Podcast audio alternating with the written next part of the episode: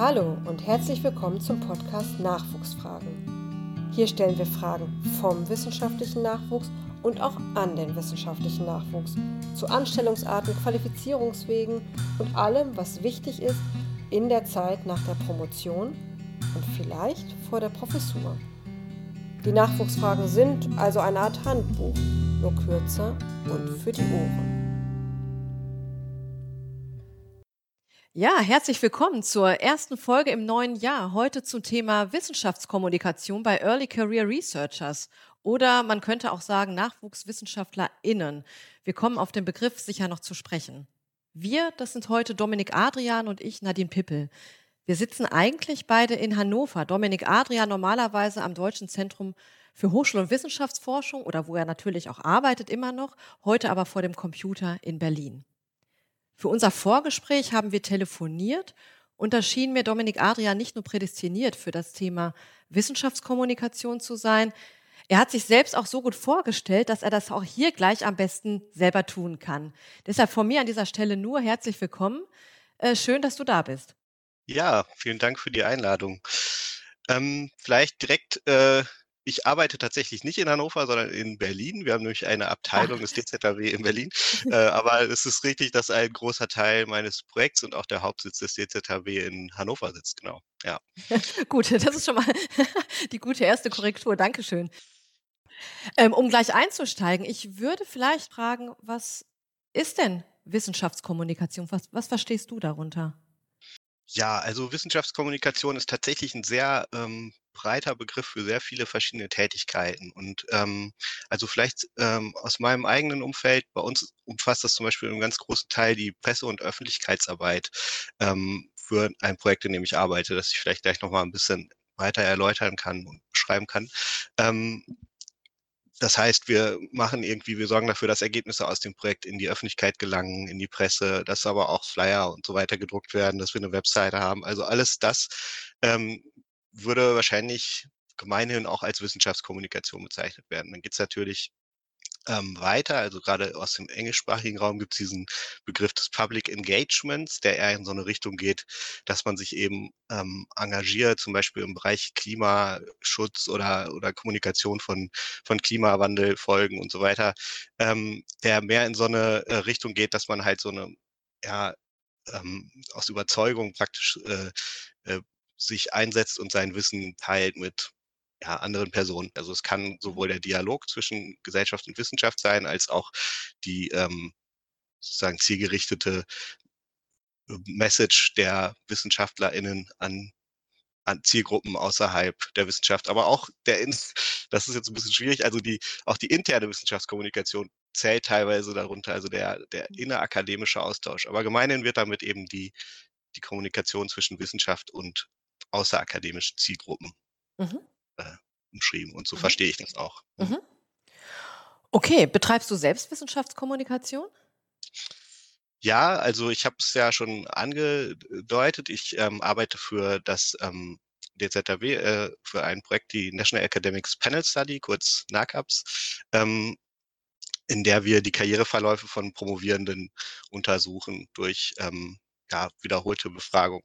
Und die Ergebnisse dieser, ähm, dieser Studien das ähm, sind Themen, die so rund um die Promotionsbedingungen, ähm, über die allgemeine, ähm, ja, die, die Lebensbedingungen der Promovierenden und ähm, ja eben ihre Karriereverläufe geht. Diese, diese Ergebnisse, die wir daraus ziehen, die kommunizieren wir natürlich auch an verschiedene Zielgruppen. Das ist jetzt im ähm, Bereich der Hochschul- und Wissenschaftsforschung ein bisschen Spezialgebiet, weil da praktisch die außerakademische Community gleichzeitig ganz oft auch in den Universitäten sitzen, nämlich zum Beispiel in dem Wissenschaftsmanagement, im Qualitätsmanagement und so weiter. Aber ich verstehe das schon auch als ähm, Wissenschaftskommunikation, diese Ergebnisse ja Zielgruppen ähm, spezifisch praktisch aufzubereiten. das ist in meinem speziellen Fall zum Beispiel so, dass wir ähm, DZHW-Briefe, das sind so ähm, ja, Fokusberichte über Ergebnisse in einer Sprache formulieren, und in einer Länge, die irgendwie gut verständlich ist für auch für Menschen, die jetzt nicht sich jeden Tag nur mit Karriereverläufen von Promovierenden beschäftigen, ähm, oder aber eben auch Pressearbeit, dass wir versuchen, dass Ergebnisse ähm, ja auch in in Interviews oder in Artikeln in der Zeitung oder ja, vielleicht auch in diesem Podcast hier landen. Mhm. Gut, danke schön. Jetzt, ähm, habe ich das eben schon angedeutet, dass du im Vorgespräch schon 'ne ganze Menge erzählt hast und ich den Eindruck hatte, das fügt sich so organisch bei dir in deinem Werdegang, ähm, so zusammen. Also, auch das, was du jetzt auch heute als Wissenschaftskommunikation, äh, betreibst. Vielleicht kannst du ein bisschen mehr, äh, von dir und deinem Werdegang berichten. Ja, gern. Also, ähm, ich bin selber, äh, im Prinzip seit 2014 irgendwie im Wissenschaftsbetrieb unterwegs. Ich hatte vorher auch schon mal was im Bereich Öffentlichkeitsarbeit, so im wirtschaftlichen Zusammenhang ähm, für so 'n Wirtschaftsnetzwerk. Aber, ähm, genau, seitdem bin ich irgendwie im Wissenschaftsmanagement erst bei der Akademienunion und seit 5 Jahren im DZHW tätig. Und, ähm, wir haben, äh, vor 5 Jahren diese National Academics Panel Study aufgebaut. Das heißt, wir mussten erst mal so 'n Netzwerk von Hochschulen, ähm, zusammentrommeln praktisch, die uns unterstützen, die Einladungen an die Promovierenden zu verschicken. Und, ähm, da war eben meine Aufgabe, erst mal diese ganze Außendarstellung von der ähm, von der Studie aufzubauen und eben diese dieses Partnernetzwerk auch, ähm, zu organisieren. Und das ist bis heute 'n ganz großer Teil meiner Arbeit, eben die Arbeit mit den Partnerhochschulen, auch der LUH zum Beispiel, die auch an NACAPS teilnehmen. Ähm, und, ähm, genau, und ich, äh, habe irgendwie schon immer diesen diesen Presseöffentlichkeitsarbeit, ähm, Schwerpunkt gehabt in den verschiedenen Jobs, die ich hatte. Das heißt, im auch im DZHW war jetzt, ähm, meine Aufgabe nicht unbedingt primär die, ähm, Auswertung von Daten oder irgendwie die Arbeit mit, äh, Befragungsdaten, sondern eher das Drumherum, das Organisatorische. Und, ähm, ich habe, äh, aber in den letzten 2 Jahren berufsbegleitend noch Wissenschaftsmanagement studiert an der TU Berlin, ähm, mit dem Schwerpunkt Wissenschaftsmarketing. Ähm, und ja, im Zuge dessen habe ich dann eigentlich, äh, ja, begonnen, auch mal mich richtig tief inhaltlich mit unseren Daten auseinanderzusetzen. Ich konnte nämlich für die Masterarbeit, also für die Abschlussarbeit dieses Studiengangs, ähm, ein Fragemodul in eine unserer Befragungen, ähm, platzieren. Und da habe ich dann eben 2 Themen praktisch, ähm, verschmolzen, die mich interessieren. Einmal eben die Promovierenden und Promovierten, die ich, äh, als Early Career Researchers, äh, bezeichne, auch in der Arbeit und eben das Thema Wissenschaftskommunikation, das mich eben schon 'ne ganze Weile begleitet. Und da gibt's ja auch Community, zum Beispiel dieser Wissenschaft im Dialog und und, ähm und deren Foren, äh, Forum Wissenschaftskommunikation, die ich auch schon seit Mhm. Langem immer wieder gerne besuche und was ich verfolge. Und ja, ich habe eben, äh, dann ein einen Frageblock zum Thema Wissenschaftskommunikation in unsere ähm, in eine unserer Befragungen an die Promovierenden und Promovierten, äh, integriert. Und das ist praktisch der Ausgangspunkt für meine Masterarbeit, über die wir ja heute 'n bisschen sprechen wollen. Genau, sp spannend wirklich, weil das da wirklich ganz organisch, fand ich, zusammenkam in dieser Masterarbeit, in dieser Studie. Ähm, du hast es schon gesagt, du fragst du hast Early Career Researchers untersucht, ähm, oder hast untersucht, wie die Wissenschaftskommunikation betreiben. Äh, vielleicht noch mal der Begriff, du hast es grad schon angedeutet, Promovierende und Promovierte? Ja, also, wir sind, ähm, einer der wichtigen Datenlieferanten sozusagen für den, ähm, Bundesbericht Wissenschaftlicher Nachwuchs, der ja alle 4 Jahre erscheint. Und da hört man schon, dass dieser Begriff eben nicht mit dem, ähm äh, dieser dieser Bericht nicht mit dem Begriff, äh, Early Career Researchers, sondern eben, ähm, wissenschaftlicher Nachwuchs Mhm. arbeitet. Interessanterweise stand also im letzten Bericht, glaube ich, eine Seite, äh, 'ne Argumentation, warum dieser Begriff wissenschaftlicher Nachwuchs eigentlich nicht mehr adäquat ist. Und vielleicht haben viele diese Diskussion auch schon mitbekommen, nachwuchswissenschaftlicher Wiss äh, NachwuchswissenschaftlerInnen, wissenschaftlicher Nachwuchs und so weiter. Ähm, das impliziert immer so, dass die sind irgendwie noch nicht so richtig das sind noch nicht so richtige Wissenschaftlerinnen. Mhm. Und, ähm, die sind irgendwie so also, es wird oft kritisiert, dass das so was Infantilisierendes hat, dieser Begriff. Und ich finde, da ist auch was dran. Also und spätestens, wenn die Leute eben, ähm, promoviert sind, ähm, gibt's ja gro grade auch große Diskussionen darum darüber, ob das eigentlich irgendwie noch, ähm, adäquat ist. Und man kann eben von WissenschaftlerInnen in der Qualifizierungsphase sprechen. Das ist auch 'n sehr sperriger Begriff. Ähm, dann ist aber auch die Frage, ob die sich eigentlich wirklich alle qualifizieren. Also, Genau, ähm, ja. denn viele gehen ja auch mit dem erklärten Ziel in so 'ne Promotion, ähm, dann vielleicht direkt in die Industrie, in die Wirtschaft zu wechseln oder sonst was zu tun, äh, aber nicht unbedingt, ähm, diese dieses Ziel zu haben, ähm, ja, an der, an der Hochschule zu bleiben. Und ähm, ja, ich habe einfach gemerkt, dass es irgendwie keinen äh, wirklich guten, gängigen Begriff gibt und habe aber gemerkt, dass ähm, viele ähm, gerade diese hm, Einrichtungen, diese promovierenden Einrichtungen an den Hochschulen häufig mit dem englischen Begriff Early Career Researchers arbeiten und dieser Begriff irgendwie so ein bisschen weniger ähm, wertend ist, weil es einfach nur heißt, dass die Personen eben in einer frühen Phase ihrer äh, akademischen Karriere irgendwie sind, egal wo sie dann hinführt. Vielleicht setzt sich der englische Begriff ja auch durch, also weil er zumindest das vielleicht ganz also diese Zielgruppen ganz charmant um umfasst.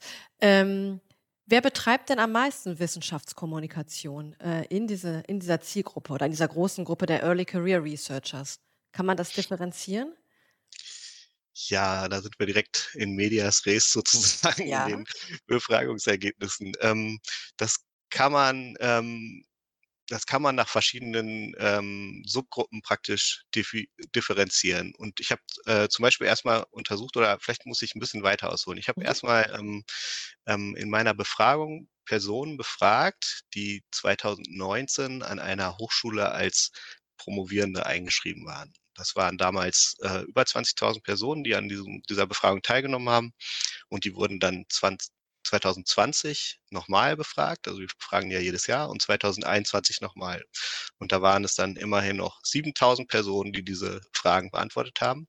Und in dieser Befragung 2021 habe ich eben ein paar Fragen zum Thema Wissenschaftskommunikation, ähm, integriert. Das war erst mal die Frage, ob sie überhaupt Wissenschaftskommunik Wissenschaftskommunikation irgendwie betreiben, also Kommunikation an Zielgruppen, ähm, außerhalb des akademischen Betriebs. Habe ich gefragt, welche Formate und digitalen Formate sie nutzen, was sie motiviert. Und die Leute, die gesagt haben, dass sie das nicht tun, habe ich gefragt, was sie davon abhält. Da ich halt, äh, mit 7.000 Personen immerhin immer noch ein sehr großes Sample hatte, konnte ich das halt nach allen möglichen, ähm, sozusagen Subgruppen differenzieren. Ich habe ja auch schon 3 Befragungswellen gehabt, wo die mir was beantwortet haben. Und jetzt, um auf die Frage noch mal zurückzukommen, ähm, wenn man zum Beispiel anschaut, ähm, ob die Personen, die inzwischen promoviert hatten, da es kann ja sein, dass 2019 jemand schon relativ weit war, ähm, den wir da gefragt haben und dann 2021 eben schon promoviert hatte. Wenn man die vergleicht mit den Promovierenden, gibt es eigentlich überhaupt keinen Unterschied. Äh, das ist schon Mhm. mal irgendwie Mhm. interessant. Könnte man ja denken, dass Mhm. dass die schon länger dabei sind. Hm, dann zwischen Männern und Frauen, ähm, haben wir differenziert. Wir hatten auch 'n, äh, 3. Geschlecht, aber das ist leider so so so so Mhm. wenig Fallzahlen, dass man das nicht sinnvoll auswerten kann. Aber wenn man erst mal zwischen diesen 2 Geschlechtern differenziert, ähm, sieht man auch keinen Unterschied. Ähm, wo man Unterschiede sieht, und das ist auch, ähm, was, was ich mir ja in allen möglichen Fragen angeschaut habe, sind halt Fächer Fächerunterschiede. Mhm. Und da sieht man zum Beispiel, dass, ähm, ähm, bei den Geisteswissenschaftlern GeisteswissenschaftlerInnen der Anteil sehr viel höher ist als zum Beispiel bei den Medizinern, da ist er sehr gering. Also, insgesamt sind es so immer 30 über über alle Fächergruppen, die Wissenschaftskommunikation betreiben und 70% die gesagt haben, dass sie's nicht tun. Und, ähm, ja, bei den Medizinern sind es irgendwie 14% und bei den Geisteswissenschaftlern 42 äh, Mhm. die die schon Erfahrung haben. Und dann sieht man eben eben so über die die verschiedenen Fächergruppen so 'n paar Unterschiede. Das ist erst mal ja, ohne weiter das irgendwie kausal Mhm. benennen zu können, das, was man beobachten kann. Aber was vielleicht spannender ist, ist, sich eben anzuschauen, ähm, wie die verschiedenen Fächergruppen schwerpunktmäßig kommunizieren. Das heißt, über welche Kanäle und Formate? Das wäre jetzt auch 'ne Frage gewesen, die ich habe. Also Genau. Also, wenn man zum Beispiel ich habe ich habe einige, ähm, Formate angeboten und da ist mir Mhm. auch relativ schnell aufgefallen, dass es wahnsinnig schwer ist, das irgendwie, ähm, komplett abzudecken, weil's so unendlich viele Möglichkeiten gibt. Und da habe ich mich dann an eine Auswahl von einer anderen Befragung von Wissenschaft und Dialog erst mal gehalten und das dann daran angelehnt. Mhm. Und, ähm, da gab's zum Beispiel, äh, als eine Möglichkeit den öffentlichen Vortrag oder öffentliches Panel, ähm, an dem man teilnimmt. Und da, äh, sieht man zum Beispiel, dass bei den GeisteswissenschaftlerInnen der Anteil also die die Personen, die Wissenschaftskommunikation betreiben und damit Erfahrung haben, äh, liegt da bei 64% Das ist recht hoch. Und bei den KunstwissenschaftlerInnen sind sogar 80 Prozent, die sagen, das haben wir schon mal gemacht. Und wenn man sich dann anschaut, im Gegensatz dazu die ähm, Naturwissenschaften, Mathematik, da ist das dann geringer. Da sind wir irgendwie bei 43 Prozent. Bei den mhm. IngenieurwissenschaftlerInnen sind wir bei 49 Prozent. Also da sieht man so, okay, da scheint es schon mal irgendwie so ein, so ein bisschen andere Fachkulturen zu geben. Mhm. Das gleiche gilt für diese, für, für dieses zweites ähm, Item. Das waren so populärwissenschaftliche Artikel, Beiträge für Zeitschriften, Bücher und so weiter. Da waren ebenfalls die Geistwissenschaften ähm, und auch die Sozialwirtschaftswissenschaften. Ich habe das nach so Fächergruppen ähm, mhm. äh, differenziert. Ähm, die sind eben da, äh, haben da mehr Erfahrung oder häufiger Erfahrung als zum Beispiel Ingenieurwissenschaftlerinnen oder auch Mathematik, Naturwissenschaften, was man so gemein unter MINT-Fächer vielleicht zusammenfasst. Und ähm, genau, und da sieht man also so ein bisschen, da gibt es einen Schwerpunkt bei den Geisteswissenschaften, Sozialwissenschaften in diesem Vortrag, ähm, ähm, Zeitschriften, Textbeiträge äh, und so weiter. Mhm. Wohingegen bei diesen äh, so, so, so Formate wie ähm, lange nach der Wissenschaften oder Tag der offenen Tür oder sowas, da sind dann diese Fächer wieder ähm, die Ingenieurwissenschaften und die Mathematik, Mathematik, ja. Naturwissenschaften viel stärker. Und ähm, ja, das, das erstmal so als einfach nur mal so ein kleines Schlaglicht aus, aus diesen verschiedenen Fächer ähm, mhm. Formaten, ja. Kann man denn sagen, dass digitale Kanäle insgesamt mehr bespielt werden? Das fand ich eigentlich ganz interessant, weil genau das kann man eigentlich gar nicht sagen. Meine Beobachtung in den Daten ist genau das Gegenteil. Und ähm, das fand ich eigentlich auch ähm, ja, erstaunlich. Und so, weil es sind ja relativ mhm. junge Menschen, so, ohne das jetzt auch wieder über alles über einen Kamm zu scheren, aber ähm, genau, also es sind, sind eben Personen in der frühen Phase ihrer wissenschaftlichen Karriere. Und ja, trotzdem sieht man eben diese geringen ähm, Zahlen. Und wenn man zum Beispiel so, so ein eigener Blog oder ähm, irgendwie Podcast, ähm, wenn man schaut, wie viele Leute von den Leuten, die vorher gesagt haben, dass sie Wissenschaftskommunikation betreiben, da überhaupt noch Erfahrung angeben, dann sind das alles so einstellige ähm, Prozente. Also bei eigener Podcast ist es so ein Prozent oder so, mhm. ähm, die das überhaupt angeben. Mhm. Okay, und wie ist das, hast, hast du das auch untersucht? Ähm, was die Motive angeht. Also unter denjenigen, die halt Wissenschaftskommunikation betreiben, ähm, aus welchen Motiven machen die das? Ja, genau. Das war auch so ein zweiter Schwerpunkt. Und ähm, wenn ich ehrlich bin, muss ich auch sagen, das fand ich den äh, rückbetrachtend auch noch spannenderen Teil der Arbeit die Motive, denen am stärksten zugestimmt wird. Das sind so Dinge wie, ich hab, bin der Meinung, dass ich eine Informationspflicht gegenüber der Gesellschaft habe. Das zweite ist, weil es mir Spaß macht. Dann, weil ich Interesse für meinen Bereich, ähm, für meinen Fachbereich wecken möchte. Oder ich möchte dazu beitragen, dass Verantwortliche in Politik, Wirtschaft und Gesellschaft evidenzbasierte Entscheidungen treffen. Also man sieht sehr ähm, idealistische, teilweise intrinsische Motive, die da, denen da am stärksten zugestimmt wird. Und das, ähm, das zieht sich auch so durch die Fächergruppen durch. Also da gibt es so ein paar Ausschläge, zum Beispiel dieses Thema evidenzbasierte Entscheidungen zu ermöglichen. Das ist in den Rechts- und Sozialwissenschaften ähm, Rechtswirtschaft und Sozialwissenschaften sehr stark ausgeprägt und so. Aber das ist, äh, sind eher so Nuancen. Also diese, diese sehr idealistischen, intrinsischen Motive, das sind die, denen sehr stark zugestimmt wird, wohingegen ähm, Motive wie zum Beispiel, weil es von meinem Arbeitgeber oder meiner fördernden Institution verlangt wird, also so äußerer Druck, irgendwie, das ist das, was am wenigsten zugestimmt wird. Vielleicht gibt es das auch einfach nicht so häufig. Ähm, das ähm, zweitgeringste sozusagen, zweitwenigsten Zustimmung, weil ich eine berufliche Tätigkeit im Bereich Wissenschaftskommunikation in Betracht ziehe, da könnte man auch denken, dass die das ja irgendwie alle machen, weil sie sich da ähm, halt Karriereperspektiven von versprechen. Das ist äh, in der Breite jedenfalls überhaupt nicht ähm, der Fall und ähm, ja, weil es irgendwie mir Wettbewerbsvorteile verschafft oder sowas. Das ist auch ebenfalls ein, eins der Motive, die keine Rolle spielen in der Breite. Und das zieht sich über die Fächergruppen irgendwie ganz stabil durch. Ah, das ist spannend. So das, was ja. irgendwie da rausspricht, ist so eine idealistische mhm. Weltsicht, mhm. in der ich irgendwie ähm, mich engagiere, weil ich das richtig halte und nicht, weil, weil ich das muss. So. Mhm. Also ganz verkürzt gesagt, ja. Also gibt die Studie auch was darüber, welche Hindernisse möglicherweise, äh, Early Career Res Researchers, ähm, bei der Wissenschaftskommunikation im Weg stehen?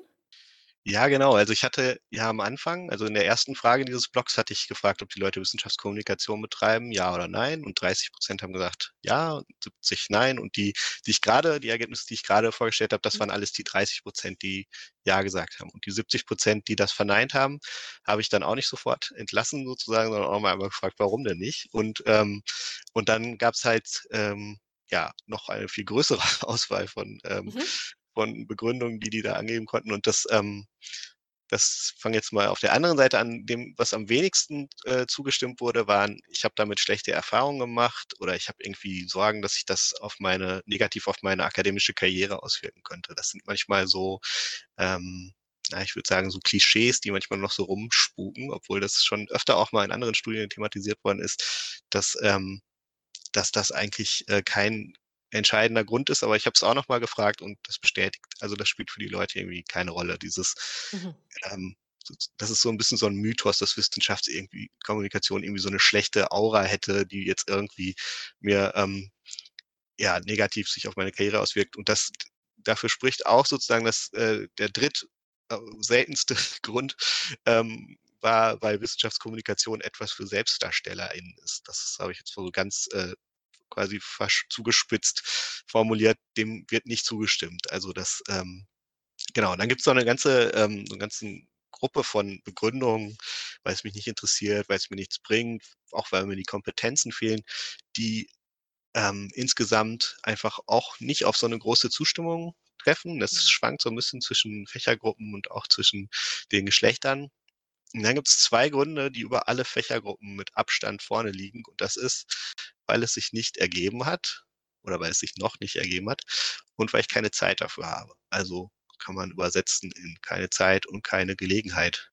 Das fand ich eigentlich, ja, 'n ganz spannenden Befund. Zugegebenermaßen hat die, ähm, Befragung von Wissenschaft im Dialog, ähm, auch gar nicht so unähnliche Ergebnisse für, ähm die haben jetzt nicht speziell Early Career Researchers befragt, aber eben über die Gruppen, ähm, sind die zum ähnlichen Ergebnis gekommen. Und das, äh zumindest was diese beiden, ähm, Hauptgründe angeht. Und das finde ich eigentlich Mhm. was, was, ähm, ja, vielleicht dennoch, auch wenn's schon mal irgendwie so in in anderer Form, ähm, da gewesen ist, was ja doch irgendwie für das ganze für die ganze Diskussion mal erst mal 'n ganz spannender Befund ist. Mhm. Ja, absolut, finde ich auch. Das heißt also, wenn man sich jetzt vorstellt, unter den ZuhörerInnen, äh, sind auch welche, die sich vielleicht schon für das Thema interessieren, Wissenschaftskommunikation, aber sich bisher noch nicht trauen. Was sagst du denen? Ja, also, ich muss da so 'n bisschen gucken, in welcher Rolle ich spreche, ne? Ich bin ja jetzt Mhm. einmal, ähm, in der für mich ungewohnten Rolle, selbst der Experte praktisch zu sein, der irgendwelche Daten erhoben hat. Ähm, und, ähm, 'ne andere Rolle ist natürlich in meinem Projekt, wo ich, äh, die Wissenschaftskommunikation irgendwie auch versuche zu befördern und auch meine Kolleginnen versuche zu motivieren. Und in mit diesem Hut praktisch würde ich sagen, ähm, ja, immer raus damit. Also, ich glaube, dass es ähm, dass auch die die Antworten der anderen praktisch, die wir hier gefragt haben, ja zeigen, dass es irgendwie den Leuten macht das total Spaß so. Das ist einer der Hauptge meistgenannten Gründe.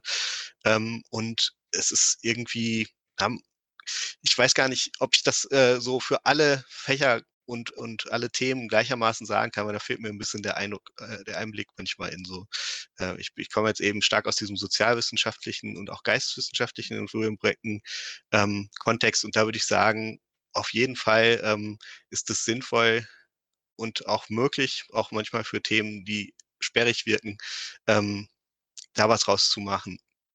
Ähm, und es gibt aber vielleicht auch jetzt wieder mit 'n bisschen Bezug auf meine Ergebnisse, eher so in Richtung derjenigen, die an den Institutionen sitzen, also, ähm, strukturierte Programme, ähm, oder irgendwie auch promovierende Einrichtungen, die eben da Angebote machen. Ähm, offenbar ist der Haupthinderungsgrund ja, ähm, mangelnde Gelegenheiten, mangelnde Zeit. Und mangelnde Zeit ist etwas, was man vielleicht einräumen kann, wenn's entsprechend auch honoriert wird.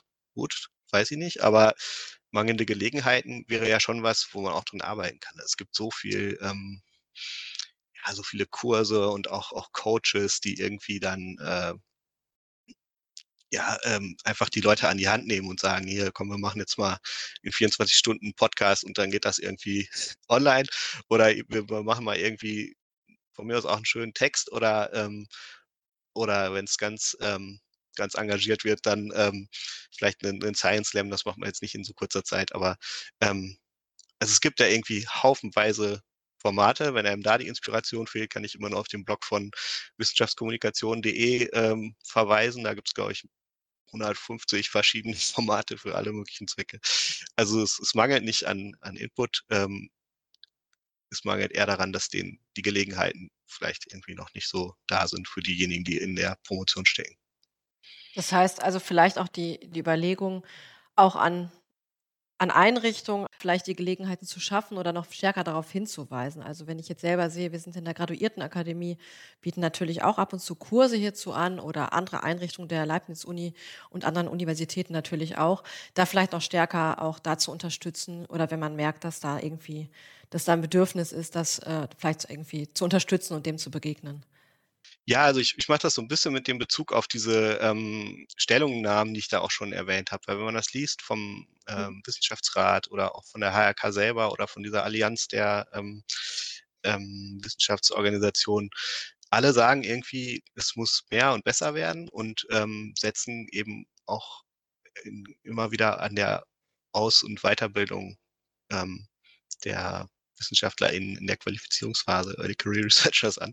Ähm, und dann denke ich mir: „Ja gut, da ist doch irgendwie mal 'n Anhaltspunkt, wo man's äh, wie man's machen könnte oder an welchen Punkten man an ansetzen könnte.“ Weil ich glaube, wenn man jetzt ähm, andersrum, wenn man sagt: „Wir machen das jetzt so, dass wir einfach in jedes Drittmittelprojekt irgendwie, ähm, integrieren, dass ihr auch noch Wissenschaftskommunikation machen sollt und dann haben wir's irgendwie.“ So läuft es, glaube ich, nicht, weil der Zwang und dieser äußere Druck, zumindest aus meinen Daten, ja erst mal offenbar nicht das ist, was die Leute motiviert, sondern, ähm, eben Spaß und intrinsische Motive. Und die zu fördern, wäre, glaube ich, eher, ähm, sinnvoller, wenn man das eben an diesen Stellschrauben Zeit, ähm, und auch irgendwie muss irgendwie muss sich's lohnen und dann habe ich auch vielleicht einfach Zeit dafür, wenn sich wenn's Mhm. mir was bringt und eben Gelegenheiten schaffen. So, das wäre so das, was ich aus meinen Ergebnissen so ziehen würde und was ich da irgendwie als Ratschlag ganz vorsichtig, ähm ja, geben könnte. Mhm. Ja.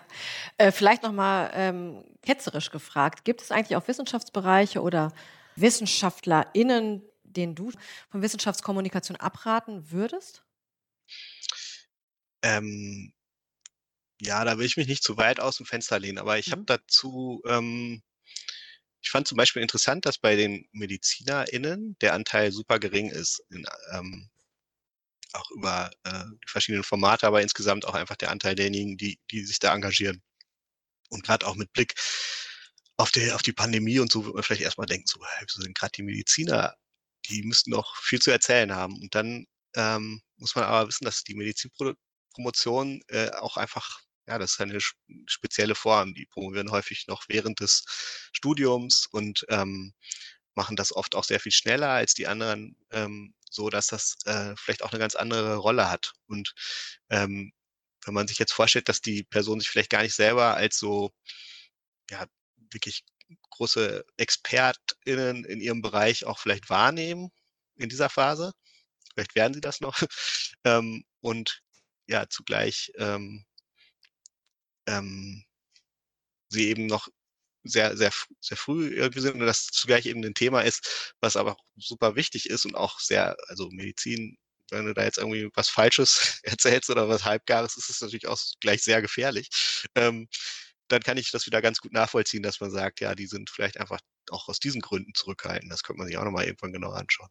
Ähm, das wäre zum Beispiel 'n Bereich, wo ich sagen sollte: „Also, bevor ich mit meinen Dingen nach außen gehe, grade wenn das auch, ja, irgendwie entscheidende Dinge sind, die sich auch auf das Leben anderer Leute auswirken können, dann würde ich vielleicht doch doch mal zweimal überlegen, ob ob ich's sofort als, ähm, Experte, Expertin nach außen trete.“ Aber auch da gibt's ja Möglichkeiten, das zu kommunizieren, was man rausgefunden hat, also, Prozesse und und so was zu kommunizieren und zu sagen: „Das weiß ich und das hier weiß ich auch nicht.“ Das finde ich immer ganz wichtig.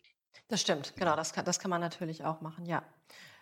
Hast du noch abschließende Empfehlungen oder oder irgendwas, was dich am meisten überrascht hat in der Studie, ähm, worüber wir jetzt noch nicht gesprochen haben?